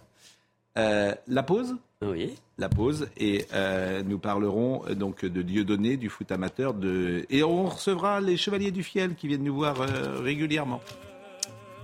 À tout de suite. J'avais fait des rêves où Ils viennent régulièrement nous voir et c'est pour notre plus grand plaisir. Les Chevaliers du Fiel repartent en tournée avec un nouveau spectacle qui s'appelle Les Municipaux La Revanche. Éric Carrière. Bonjour. Un footballeur illustre qui porte ce nom également, qui est de Muret. Éric Carrière. Qui J'étais content à une époque de voir la une de l'équipe en mettant Eric Carrière est en forme. Moi je disais, bah, la journée commence bien. Et il a été consultant pour Canal. Et Francis euh, Ginibre, que vous connaissez. Il n'y avait pas de footballeur. Il n'y avait pas de euh, footballeur. Bon, on en parlera ensemble parce que c'est vrai que cette actualité est tellement lourde que ça, on peut parfois avoir un peu de légèreté. Vous connaissiez Laurent Geoffrin? Ah oui. Bah bien sûr. Moi je suis fan. J'aime C'est vrai bien. On connaît toute votre équipe. J'aime bien. J'essaie de me connecter à son journal. J'essaie de me connecter à son journal désespérément depuis deux mois, mais il va m'expliquer comment faire. mais, mais moi, je voudrais. Le journal.info, ben, je sais pas. Je Le journal.info, moi j'aurais aimé lire votre édito. Il, doit était- être sur votre mail, mais. Mais non, mais sur mon il mail, pas. il Il est c'est quoi- normal, C'est quoi c'est votre édito du jour C'est sur le, les rapports entre Borne et Macron. Bah, À là, c'est du là- Front National. Pardon? Propos, vous savez. Ah oui. Ah oui, bah vous, c'est un peu votre obsession, le Front National. C'est c'est quelque chose, et puis ça marche. Et vous, vous en parlez jamais, vous Ça fait du clic. Hein, vous en parlez jamais du Front Ça fait du clic, le Front Le Pen, National. on la voit jamais. Et son obsession, c'est. Pétain surtout. Pardon? Ben, Marine Le Pen, Marion Maréchal, on les voit jamais sur, la- sur la chaîne? Il y avait Chenu ce matin. on, voit- on- on les voit jamais, on les voit pas plus que les autres. Euh, euh, il ne vous a pas échappé que Marine Le Pen a été deux fois en finale euh, les dernières années? Non, mais défendez-vous, c'est bien. Bon, je, je, défendez-vous. je, je crois pas. Mais c'est vrai que c'est, ça marche bien ces papiers-là pour vous. Mais Pas je suis seulement. pas sûr que ce soit. euh, je pense que c'est un peu contre-productif. Ah oui? Expliquer que Marine Le Pen est fasciste, oui. Je pense Et que- jamais dit ça. Ou pétainiste. Voilà, vous voyez comment vous êtes Ou pétainiste. Non, à la fondation du Front National. Vous connaissez ça, la fondation. Oui, mais en pétainiste à la fondation du Front National, c'est 72, vrai. mais- mais c'est comme si je- on disait à Fabien Roussel qu'il est stalinien. Ben, à l'origine, c'est. idiot. Bon. l'origine, c'est vrai. Il y a une bonne ambiance. Eh, mais parce- mais on- c'est un numéro. On un pourrait, on pourrait monter sur scène. C'est vrai. On ferait, Un on ferait un, un- un petit spectacle, on ferait peut-être grand monde des comme plages, vous. Parce que vous, vous faites du monde. hein. Oui. Bon, Audrey Berthaud. Avec Charlotte, vous auriez du mot. Dans l'affaire Kevin euh, et Leslie, le père de Kevin va être jugé euh, aujourd'hui. Guy Trompa a tenté de se faire justice lui-même en promettant une somme d'argent à quiconque qui tuerait les personnes impliquées dans la mort de son fils. Il avait été euh, placé en détention provisoire le 4 mai. Il encourt une peine de 10 ans d'emprisonnement. Suspense pour la dette française. L'agence Standard Poor's rend son verdict ce soir. Elle doit dire si elle dégrade ou non la note de la France. La note pourrait passer de AA à A1-. Cette dégradation de la note française pourrait alourdir, alourdir le poids de la dette. Et puis à Paris, un homme a été interpellé après une série d'incendies de voitures. Il serait euh, le pyromane à l'origine de la vague de voitures incendiées depuis début mai. Euh, Dans la nuit de mercredi à jeudi, trois véhicules ont été incendiés, cinq autres ont été endommagés. Le suspect de 23 ans a été placé en garde à vue. Bon, c'est drôle parce que vous voyez, euh, je ne veux pas dire que la décivilisation est, partout, mais hier soir, il y avait ce match sur Roland Garros entre un joueur formidable d'ailleurs français qui s'appelle Arthur Rindenknecht, qui est 78e mondial. Je ne sais pas si vous avez vu le, La fin. le match. C'était formidable parce qu'il d'abord ça il frappe très très fort et il a joué contre Taylor Fritz qui est quand même le n- huitième mondial. Et les sessions de nuit à Roland Garros n'ont rien à voir avec le jour. C'est ou c'est pas le même public, ou ils ont un peu forcé sur euh, le picombière, ou ils picolent, mais ça n'a rien à voir. Donc, euh, euh, dans le temps, on, on- on- on respectait quand même au, au tennis. Au moment où on servait, par exemple, il y avait du silence. etc. Le public a été insupportable hier, notamment envers Fritz, l'Américain. Ce qui fait que Fritz, à la fin, il s'est énervé. s'est énervé, il a regardé le public et il a fait Ah oui, ça avec euh, son index, genre taisez-vous, etc. Et après, il y a toujours traditionnellement une interview, l'interview qui était faite par euh, Marion Bartoli. Et ben, il a quasiment pas pu faire cette interview parce qu'il était sifflé par le public, ce qui se fait jamais à Roland Garros. Écoutez cette séquence.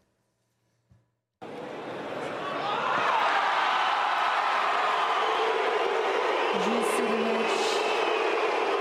Fritz. étrange. D'ici 6-4. 6-3, 6-4.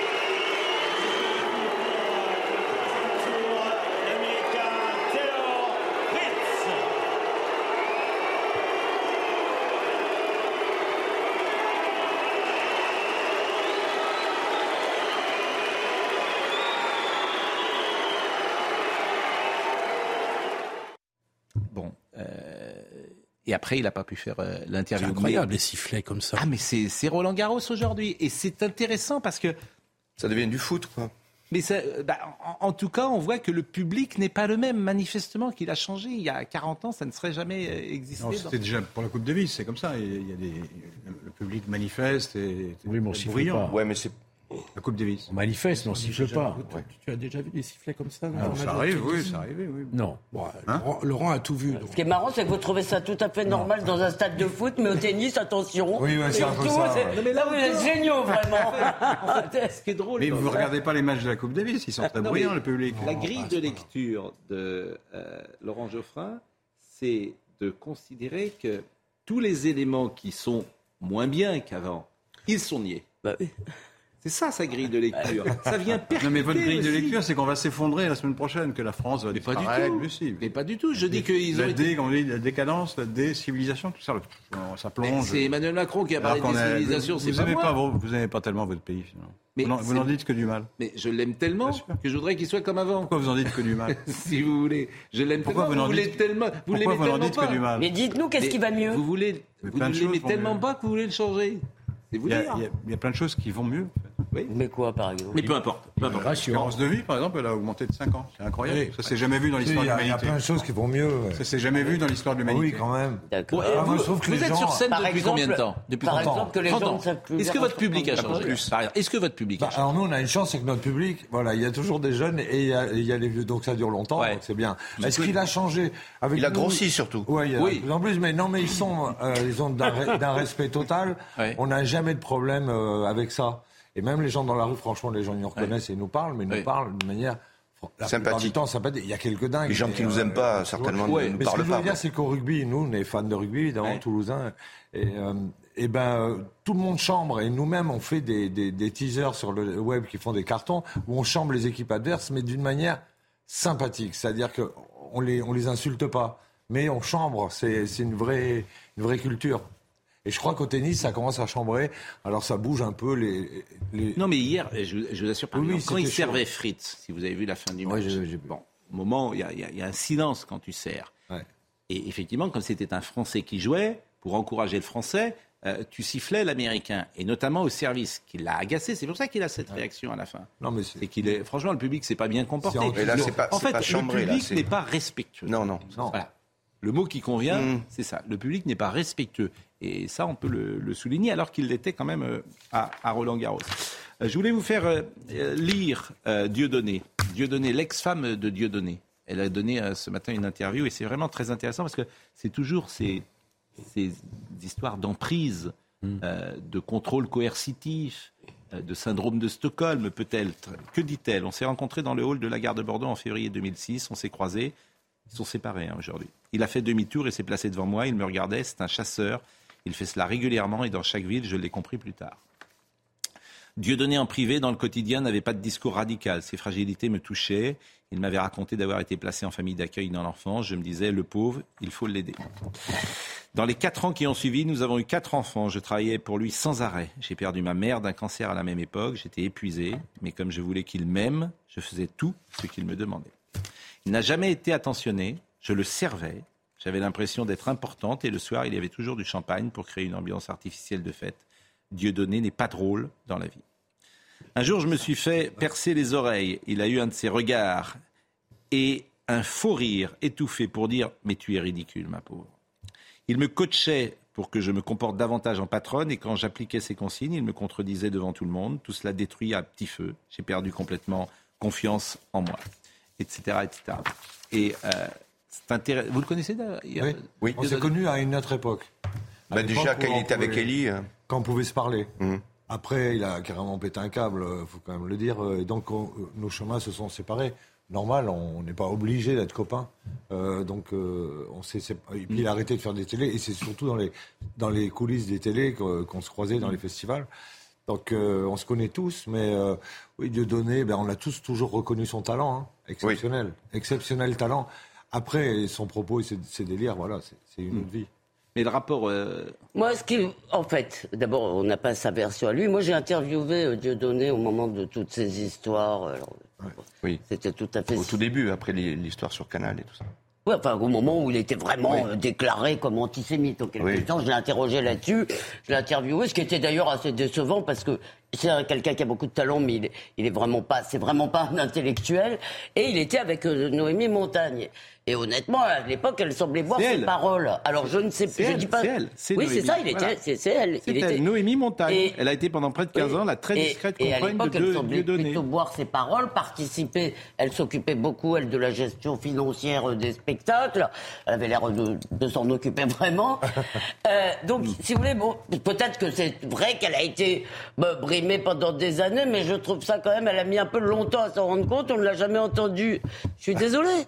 Je veux dire, Mais j'en sais Mais rien. c'est l'histoire de ces. euh, Je n'en sais rien. mais Mais c'est drôle que ça vrai. se fasse en public, en tout cas. Non, mais- Comment Ça, je comprends pas Mais il y a un Enfin, litige financier C'est des les- séparations, séparations. Je vois pas de quoi. Mais- Peut-être conférences ça, de oui, presse pour, euh, C'est-à-dire, il faudrait peut-être Vous avez sa tort. version à lui, quoi. Je pense que vous avez tort si, si tant est que ce qu'elle dit soit vrai. Pourquoi? Parce que tu as été tellement humilié que tu as envie que ça se sache.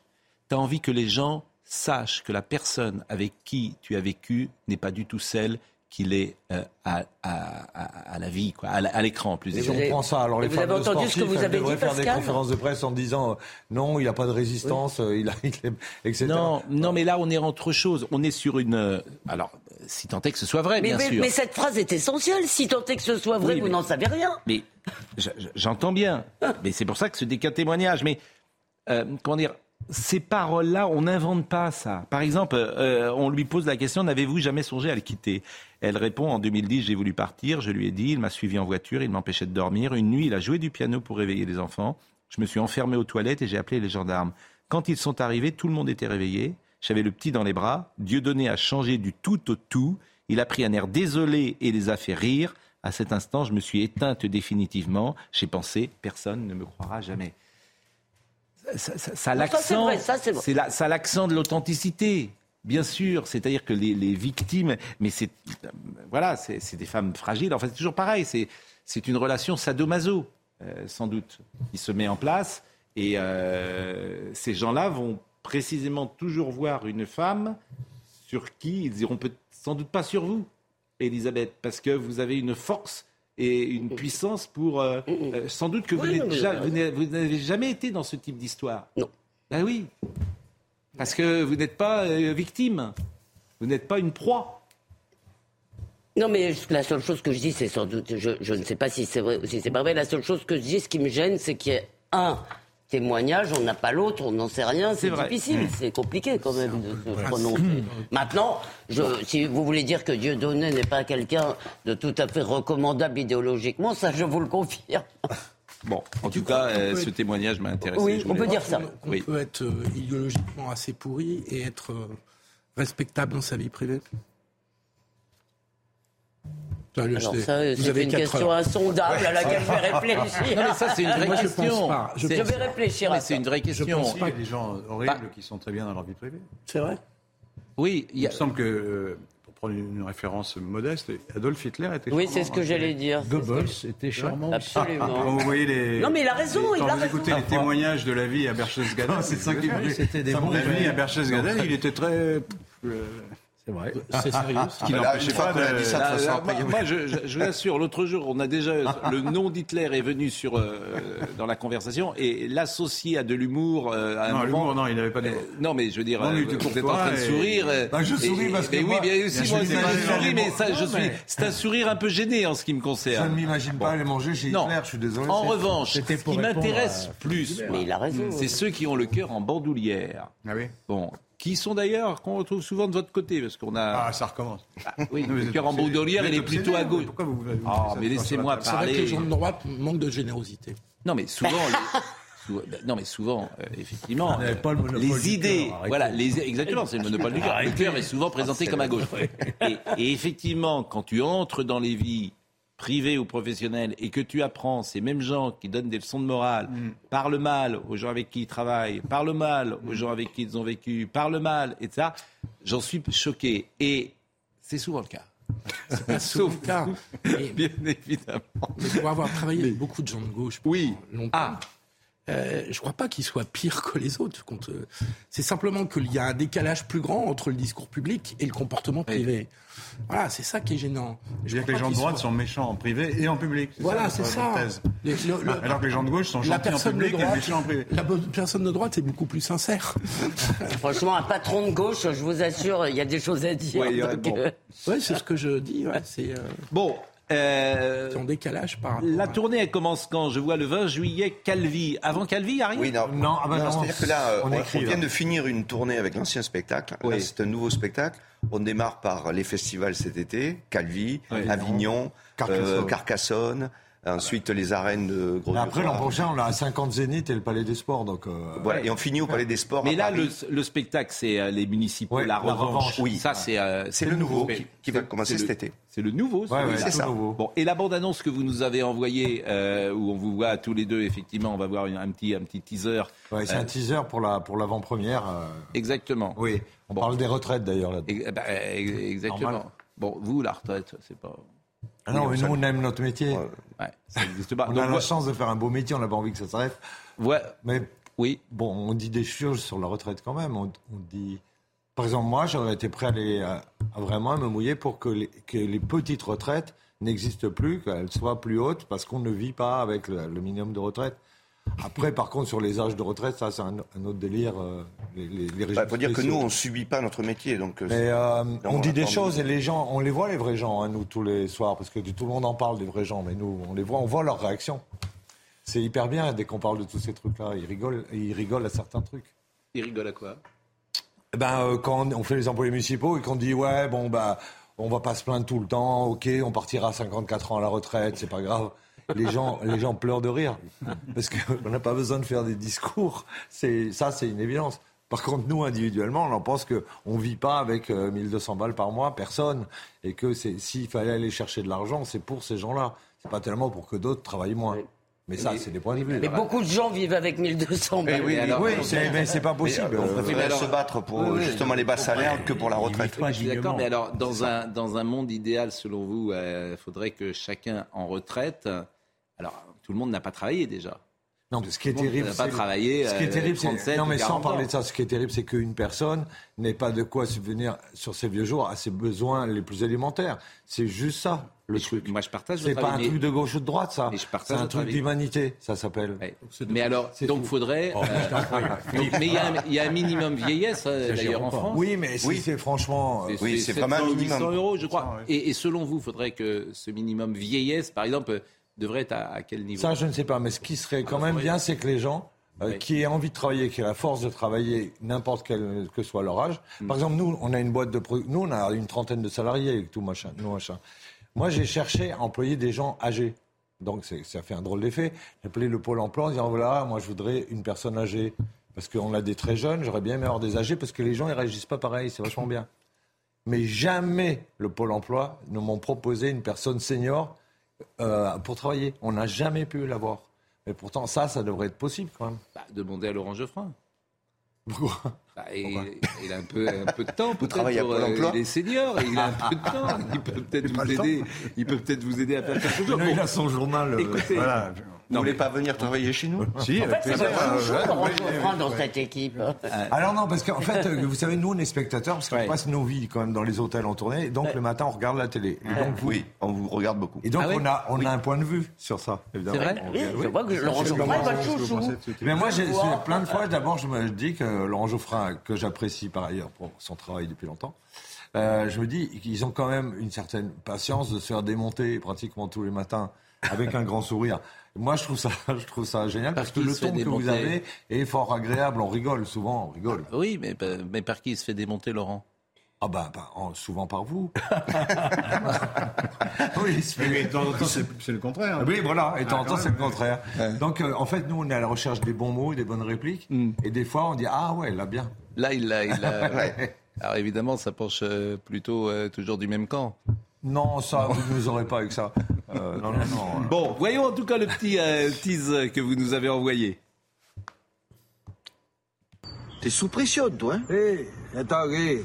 Je suis chef d'équipe et chef d'équipe, ça se repose jamais. D'un chef d'équipe, il y a chef et il y a équipe. Tiens, Où tu vas chercher tout ça Ah ouais. D'un chef d'équipe, il y a chef et équipe. Eh oui. Tu l'as bien résumé. D'un chef d'équipe, il y a chef et équipe. Exactement. Et puis tu peux y aller, ça marche pour tout, ça. Eh, d'un chef de gare, tu as chef et tu as la gare. D'un chef-lieu, tu as, tu as le chef et tu as le lieu. D'un chauffage central, tu as le chauffage. Ta gueule, Gilbert, ta gueule, ta gueule. Excuse-moi, je sais. Tu fatigues tout le monde. Je sais, je réfléchis trop, c'est mon problème. Les municipaux La Revanche, le nouveau spectacle des Chevaliers du Fiel, c'est sur C8.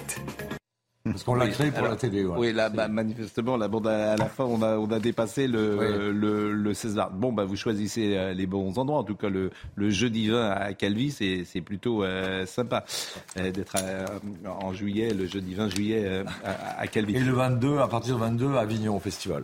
Bon, bah, vous savez que le 20 juillet, peut-être que Madame Borne ne sera plus là. Enfin, je veux dire, elle ne sera plus Premier On ministre. nous dit ça tous les matins, alors Hein. on sait pas. Parce que l'exécutif est en train de changer peut-être. Vous n'avez pas d'informations Euh, Hein à cause de ses déclarations sur le. Non, Non, alors c'est un symptôme, la déclaration est un symptôme. voilà. Je pense qu'elle l'agace. Oui. Elle agace le À président. l'évidence. Oui, mais est-ce qu'il a mis Et la le pauvre choix trop laborieuse, Mais est-ce que- trop à gauche. Est-ce qu'il a mis Mais le la choix politique, c'est mais- pas que des agacements. C'est Non, mais- est-ce qu'il a une solution de rechange avec Oui. une majorité de rechange? Oui, non, mais ce que, vous ça, dire, pas ce que vous venez de dire est essentiel. C'est-à-dire que Souvent. hein. elle, bien sûr, elle, elle, elle fait, Voilà un bon mot. elle fait peser un rapport de force. Elle entre en rapport de force avec le président. Un peu, oui. Bon, sous la Ve. République, on sait comment ça se termine. Et ce que vous avez dit est essentiel, c'est-à-dire qu'elle montre qu'elle est à gauche Mm. ces derniers temps. Donc ça, Peu, ça, ça oui. peut, oui, donc ça, ça peut pas durer longtemps. Donc manifestement, en plus, on est sur un calendrier comparable à celui d'Édouard Philippe. Mm. C'est-à-dire que de la même manière, il y a deux ans, euh, Emmanuel Macron avait attaqué Édouard Philippe au printemps. Mm. Il s'était séparé de lui En juin. en juin, Début juillet. exactement. Et là, ça pourrait être la même chose. Alors, qui pour succéder? Il y a deux noms qui tiendraient la corde. Gérald Darmanin, qui est assez présent, et Julien de Normandie. Oui, alors je ne sais pas pourquoi on parle de, ce Nor- de Normandie que, que les gens connaissent très peu. C'est un très proche de Macron. Mais parce Bah, que je sais, oui. Il s'est retiré de la politique. parce qu'il etc. parce qu'il a Mais là, il, est, il, sort, il sort de sa boîte, lui. Mais non, mais il a exactement le profil qu'Emmanuel Macron. Puisque euh, bah, euh, il est sans doute très intelligent. Je ne connais pas qui est cet homme. Julie- ben oui, non, c'est intéressant ce que vous dites. Voilà. Il C'est a un jeune homme, ministre, il est élu personne s'en- mini- Ah, jeune homme sympathique, extrêmement intelligent euh, et qui effectivement euh, très jeune. euh, Et très sympathique. et- Mais ce qui est très inconnu, que, comme à part, à part Edouard Philippe, le, le président ne prend jamais bon. un Premier ministre qui a une assise euh, politique personnelle. Il prend toujours des, commis, en fait. Mais alors, vous allez faire de la psychologie peut-être? Non, je constate, euh, euh, Mais- même Sarko, qui pourtant n'aimait pas ses premiers ministres, il a gardé Fillon, et Fillon avait un poids personnel. Mais Là, faut- euh, Castex, bon, c'est un Mais- fonctionnaire pardon, d'égalité, mais Et Richard Ferrand qu'on oublie. Et, et Et Richard Ferrand que j'oublie. Et vous permettez mais- quand même. mais- Je vous en prie. Moi, je pense qu'il faut un Premier ministre de droite. Bah, Ah non, Parce c'est que la une- France est à droite. Et c'est surtout hein. que l'Assemblée. est oui, mais alors, ce qui est un peu- Euh, voilà. Mais pardon, que- Georges, qui est quand même un peu vraiment pas très bah, bien, bah, c'est pas que- nous qui décidons, C'est hein. qu'Emmanuel Macron s'est quand même Non. servi de d'Elisabeth Borne pour nous faire nous faire croire qu'il y avait une aile gauche, etc. Et maintenant, il l'a usé. Et Bah, c'est le en même temps. En on même discute temps. de ça comme si on était toujours en majorité absolue, comme si Oui, on était dans l'ancien temps où le président de la République choisit un Premier ministre, euh, c'est presque un caprice personnel. Euh, là, il n'y a pas de majorité à l'Assemblée. Oui, mais il faudrait Donc, faire une s'il coalition change- avec les amis On de n'en l'ordre. sait rien. On n'en sait rien, mais il faut trouver un Premier Un ministre qui Premier trouve une majorité. Une majorité. Julien de Normandie, ça n'existe pas, me dit un proche du palais. Tu oublies cette hypothèse. Bon. Et c'est quoi les deux autres que vous Non, avez cités, pardon une seule Un proche du palais vous a envoyé un texto. Un proche du palais, il, est- il habite à- Juste à côté. ouais. Oui, il, est, il est commerçant euh, rue du Faubourg Saint-Honoré. il est voilà, c'est le commerçant, ils vont des Et fringues. donc, euh, rappelez-nous les deux autres Bon, hypothèses, c'est quoi Euh, Richard. Ferrand, Richard Ferrand, c'est solide. Sauf Mais c'est aussi gauche, hein Il a été battu législatives, je vous rappelle. Richard Ferrand et euh, Gérald Darmanin.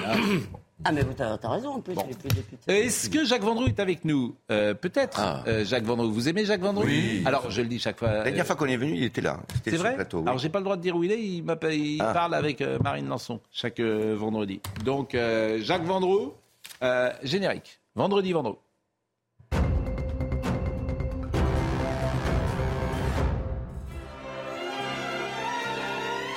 m'appelle le chevalier Roland Garros. oui. Ah ouais.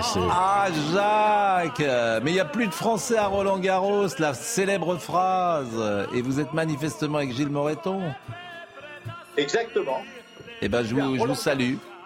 Je vous salue. Avec mon ami Gilles Moreton, parce que vous savez quand même que euh, Roland Garros, je veux dire, c'est un tournoi. Ah là, je vous entends pas, là. Là, faut que vous vous rapprochiez Vous du micro. pas. Ah ben là, Eh ben je là, vous entends mieux. du micro. Mais là, tout va bien. Je suis Voilà. donc avec Gilles Moreton parce que, si vous voulez, on va parler euh, de, on peut tout, on peut tout dire sur Roland Garros, mais c'est l'un des plus grands tournois du monde. Et mardi dernier, dans votre émission, vous avez soulevé un des problèmes les plus importants dans le monde les balles molles. Donc je voulais que les choses soient claires avec Gilles Moreton, qui est le patron de la fédération. Benoît Père a perdu, président, parce que les balles étaient molles, parce que c'est un, c'est un sujet qui perturbait immensément Pascal Pro. Donc là, on a les balles, elles sont en pleine forme, elles ne sont pas molles du tout. Et donc, je voulais que Gilles mette les choses au point. Gilles. Non, mais on a, effectivement mené une enquête sérieuse, on a trouvé le coupable. Euh, et en fait, c'est pas les balles. Les balles sont très bonnes. Euh, on a pensé, d'ailleurs, vous pouvez venir, on vous invite à venir jouer euh, sur le, sur le central Philippe Chatrier, juste derrière nous, pour tester les balles. Mais il n'y a pas de coupable. Les balles, les balles sont bonnes à Roland Garros, malheureusement. Ah, J'adorerais jouer un jour euh, comme ça, faire euh, deux ou trois échanges, ça doit être formidable. Ah non, de non, jouer mais c'est sur non, non, le mais c'est- central. mais- Mais c'est vrai qu'il y a eu un appel d'offres, c'est Wilson. réglé, C'est réglé. Visiblement, oui, c'est Wilson. C'est Wilson hein, euh, qui, euh, qui a fait l'appel d'offres et, et qui a gagné l'appel d'offres, mais c'est vrai qu'il y a beaucoup de joueurs qui se plaignent, qui trouvent que ça ne favorise pas Non, mais c'est Euh, pas vrai, c'est pas vrai. Les balles les en attaquants. euh, moi, c'est ce que j'ai dit. Les aces, il y a moins d'aces, paraît-il. Je sais pas si c'est vrai tout ça. Enfin, Gilles va- quand j'ai vu hier soir ce jeune, va vous répondre.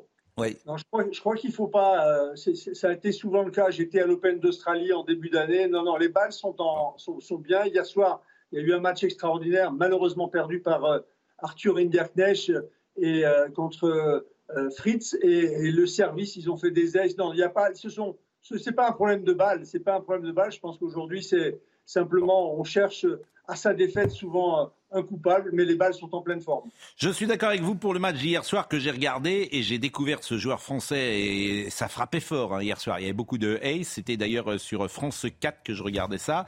Et simplement, j'ai été surpris, hein, Gilles, comme beaucoup de gens, euh, le public euh, du soir, il est insupportable. Euh, C'est-à-dire que l'arbitre euh, féminine, d'ailleurs, c'était un arbitre de chaise, euh, 50 fois leur a dit s'il vous plaît, s'il vous plaît, s'il vous plaît, notamment quand Fritz se servait, il n'y avait pas le silence. C'est très étonnant ce public de, de session de nuit. Je ne sais pas si vous avez un avis ou pas, Gilles Moreton. Ah, C'est pas seulement euh, les sessions de nuit, c'est qu'aujourd'hui, on a une ambiance euh, et des émotions à Roland Garros absolument extraordinaires. Et sur tous les cours, on l'a vécu dans les qualifications avec Lucas Pouille, on l'a vécu avec Medvedev, on l'a vécu avec euh, Gaël Monfils également. Et le public participe. Moi, j'ai entendu peut-être six fois la Marseillaise euh, sur, le, sur les cours. Bon, malheureusement, on a, comme vous l'avez dit très justement, les Français sont éliminés maintenant. Ça veut dire qu'il y a une ambiance, une atmosphère. Et il y aura même avec les joueurs étrangers cette ambiance-là. Les gens ont envie de participer. Mais notamment, Garros disons quand même le soir. Bon, je vais vous remercier tous les deux. Je sais que dimanche, je viens vous voir, si je, je crois, euh, Gilles. Si, si Avec grand plaisir. Hein, Vous êtes en tribune officielle, Pascal. Ne vous inquiétez J'ai j'ai pas. va une jeune femme qui s'appelle. Sandrine Delors euh, que, que j'ai contactée. C'est ça, Sandrine Voilà. Delors qui Voilà. s'occupe de tout. Elle va s'occuper de vous personnellement. vous allez avoir des officiers de sécurité, etc. pour pas vous faire agresser. voilà, Bon, vous savez jouer Vous savez jouer. Ah. Elle va recevoir En direct. 500 coups de fil ce week-end. Vous savez jouer, savez jouer au tennis Vous savez jouer au tennis, Jacques? Ah, mais attendez, j'ai été l'un des meilleurs joueurs du monde, mais personne ne le savait. Ah non, mais non, sérieusement, vous avez eu un petit classement Ah non, mais j'ai avez adoré le 32, tennis. 33 Non, mais il était ramasseur de balles, Non, regardez. non, non, non, non, non, non, je jouais comme ça tranquillement avec On mes mettait pas les balles devant le micro parce qu'on n'entend pas. Je dis que j'ai joué comme tout le monde au tennis. J'ai joué avec Gilles Moreton, j'ai joué avec Yannick Noah. J'ai eu la chance de jouer au football aussi Ah oui. avec eux. Et je tiens à remercier Delphine. Mettez pas les ballons, les balles devant le micro, Jacques. Je remercie Delphine qui m'a donné les balles, les vraies balles de Roland Garros. Voilà. Merci Delphine. Bon, bah merci, vraiment, merci beaucoup. Merci euh, Pascal. cher, hein. euh, vous venez dimanche. Dimanche, on vous attend. Oui. Vous venez avec votre famille, vos filles, vous venez avec qui vous voulez. La tribune officielle vous est ouverte. Bien sûr. On est d'accord, Gilles? Allez, on vous attend. peut- Je peux m'avancer On un vous peu attend, on vous attend. Bon, voilà. Bon.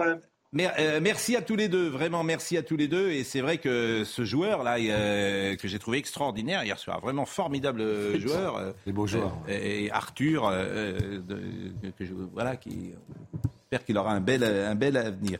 Rinderknecht, je ne sais pas si je le dis bien.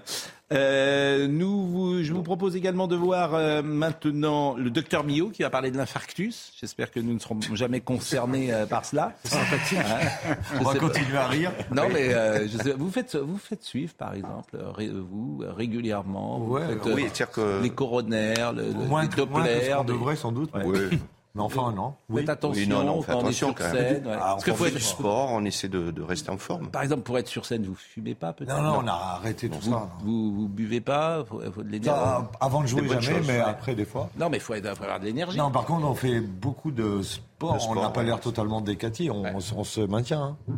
Bon. C'est Euh, très dur le, physiquement la scène. Bah, j'imagine. Ouais. Non, surtout d'enchaîner. Tiens, faire un, gros spectacle, c'est un gros effort. Mais en enchaîner 4, 5 en 5 jours, c'est c'est balèze. quoi. Docteur Mi- Millot. Tu vois, on est dans le cœur, là. On va, on voit déjà les petits calculs. Tu les vois en blanc, là En blanc, ouais. Voilà. Là, on va pénétrer encore une fois euh, dans l'artère coronaire. Là, c'en est aussi, le Là, il y en a aussi une petite calcification. Et on pénètre dans l'artère coronaire et regarde, une calcification à l'intérieur de l'artère Ah oui, en fait, coronaire. c'est ça qui empêche le Voilà. sang de passer. Une autre. Mais ça veut dire, là, pour l'instant, il passe encore. Mais une autre euh, calcification, une autre, on voit bien que dans cette Là, on artère, les voit là, on les voit de l'extérieur. On est ressorti, hein, puisqu'on peut aller où on veut avec ces examens. Et donc, quand vous avez ça, bah, ce patient, qu'est-ce qu'on lui a dit? On lui a dit, là, vous allez faire une vraie coronarographie et on va regarder dans quel état sont vos artères. Et bien souvent, on va vous indiquer la pose d'un stent ou de deux ou de trois. Pour laisser les artères euh, ouvertes. Pour laisser les artères ouvertes. Ça sera donc euh, demain. Ah bah oui, bah, Ah oui. oui, bah, ah bah c'est l'angoisse. Bah oui, bah écoutez, c'est la vie. comme fin d'émission. Bah, non mais attendez, vous voulez pas voir la réalité. Non, ça c'est vrai. La réalité, la réalité de mes ça. coronaires, non, oui. Vous voulez pas, vous voulez pas affronter le réel. Ça, c'est vrai. Donc il faut pouvoir affronter. C'est ça être. euh, Vous avez raison, la mature. réalité de ce qui se passe à Les l'intérieur. gens qui disent je veux pas voir. Bon, le JT de Audrey Berthaud. Tir de mortier, fumigène, le lycée Alain du Vésiné dans les Yvelines a été littéralement euh, pris d'assaut hier euh, par des élèves. Vous voyez euh, ces images, ça se passe à l'intérieur et à l'extérieur de l'établissement. Plusieurs centaines de, de lycéens fêtaient à leur manière la fin de l'année scolaire et ce matin, le lycée a été nettoyé et les cours ont pu reprendre normalement. Promotion de remèdes dangereux, fraude pour lutter contre les abus de certaines stars des réseaux. Le Parlement a définitivement adopté un projet de loi pour encadrer le secteur de l'influence. Des influenceurs comme euh, Ilan Castronovo, Simon Castelli ou encore Capucine Nave ont déjà été épinglés pour pratiques commerciales trompeuses. Ils ont reçu l'obligation de partager des messages de prévention sur leurs réseaux sociaux. Et puis au Sénégal, neuf personnes ont été tuées euh, hier. Il y a eu euh, des violences après la condamnation de Ousmane Sonko, accusé de viol et candidat à la présidentielle de 2024. Il a été condamné à deux ans de prison ferme pour corruption de la jeunesse et menacé d'inéligibilité. Le principal, c'est Ousmane Sonko, c'est le principal concurrent du président actuel. Chaque dimanche sur C8, l'essentiel chez Labro. Philippe Labro recevra Riyad Satouf. C'est l'un des auteurs de BD les plus talentueux et les plus vendus en France. Et c'est le huitième tome. Je ne sais pas si vous connaissez les cahiers d'Esther. C'est Esther, c'était euh, une de ses euh, Personnel. Non, c'est c'est plus qu'un personnage, c'est euh, une, euh, la fille de ses amis. Ah, et puis il a commencé à écouter Esther, et puis il en a fait chaque année. euh, il a raconté son histoire, et elle a grandi Esther avec euh, les cahiers d'Esther. Alors évidemment, euh, les gens ne savent pas. euh, forcément que c'est elle qui a servi de, modèle. Et Esther, elle a aujourd'hui 17 ans. Elle est devenue, malgré son anonymat, une véritable star, les cahiers d'Esther. Écoutez, Riyad Satouf, il sera dimanche chez Philippe. Mais alors c'est vrai qu'au fur et à mesure du temps, cette BD a eu de plus en plus de succès. Et le succès de cette bande dessinée lui est arrivé dans sa vie par la bande sans, sans faire exprès. C'est-à-dire que ça, ça s'est mis à lui arriver que des gens lui offraient pour son anniversaire les cahiers d'Esther sans savoir qu'elle était la vraie, par génial. exemple. Et elle s'est commencé. Alors, par exemple, un jour, euh, il y a la, la- la fameuse chanteuse très connue Angèle qui a posté un dessin des cahiers d'Esther euh, sur son compte Instagram parce qu'elle aimait bien cette BD. Et donc là, euh, Esther a été proche de, de, de, de- de tomber dans les pommes. C'est-à-dire c'était son- sa chanteuse préférée. Elle s'est dit, mais je me rends pas compte de ce que je raconte. Ça fait des BD qui circulent dans la...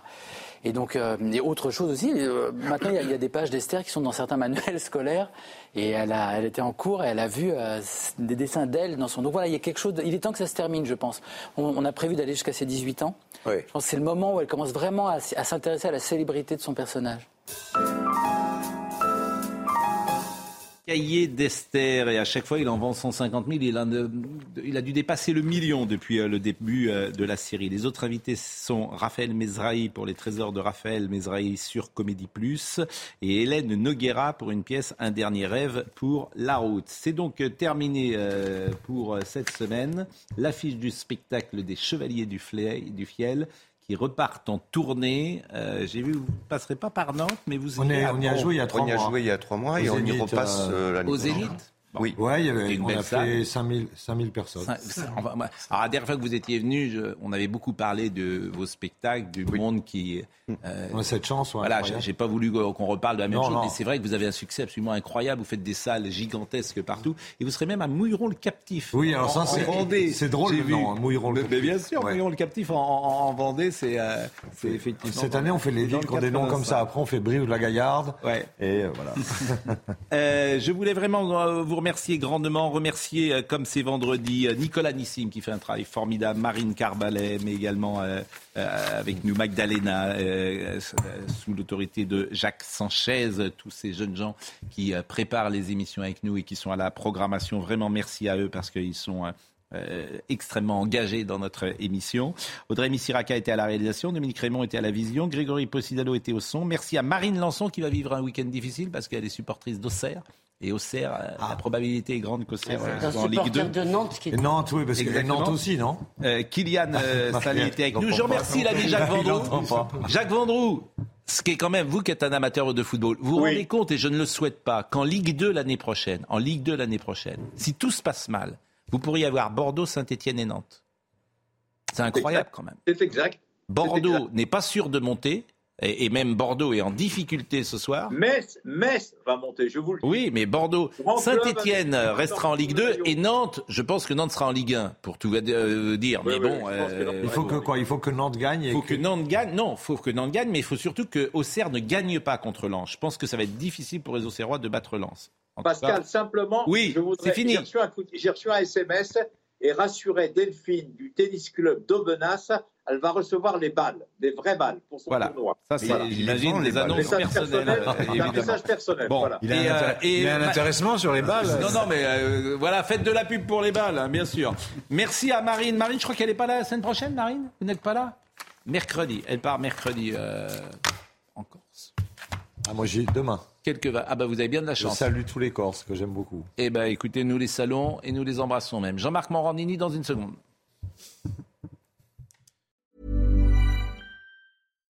Hi, I'm Daniel, founder of Pretty Litter. Cats and cat owners deserve better than any old fashioned litter. That's why I teamed up with scientists and veterinarians to create Pretty Litter. Its innovative crystal formula has superior odor control and weighs up to 80% less than clay litter.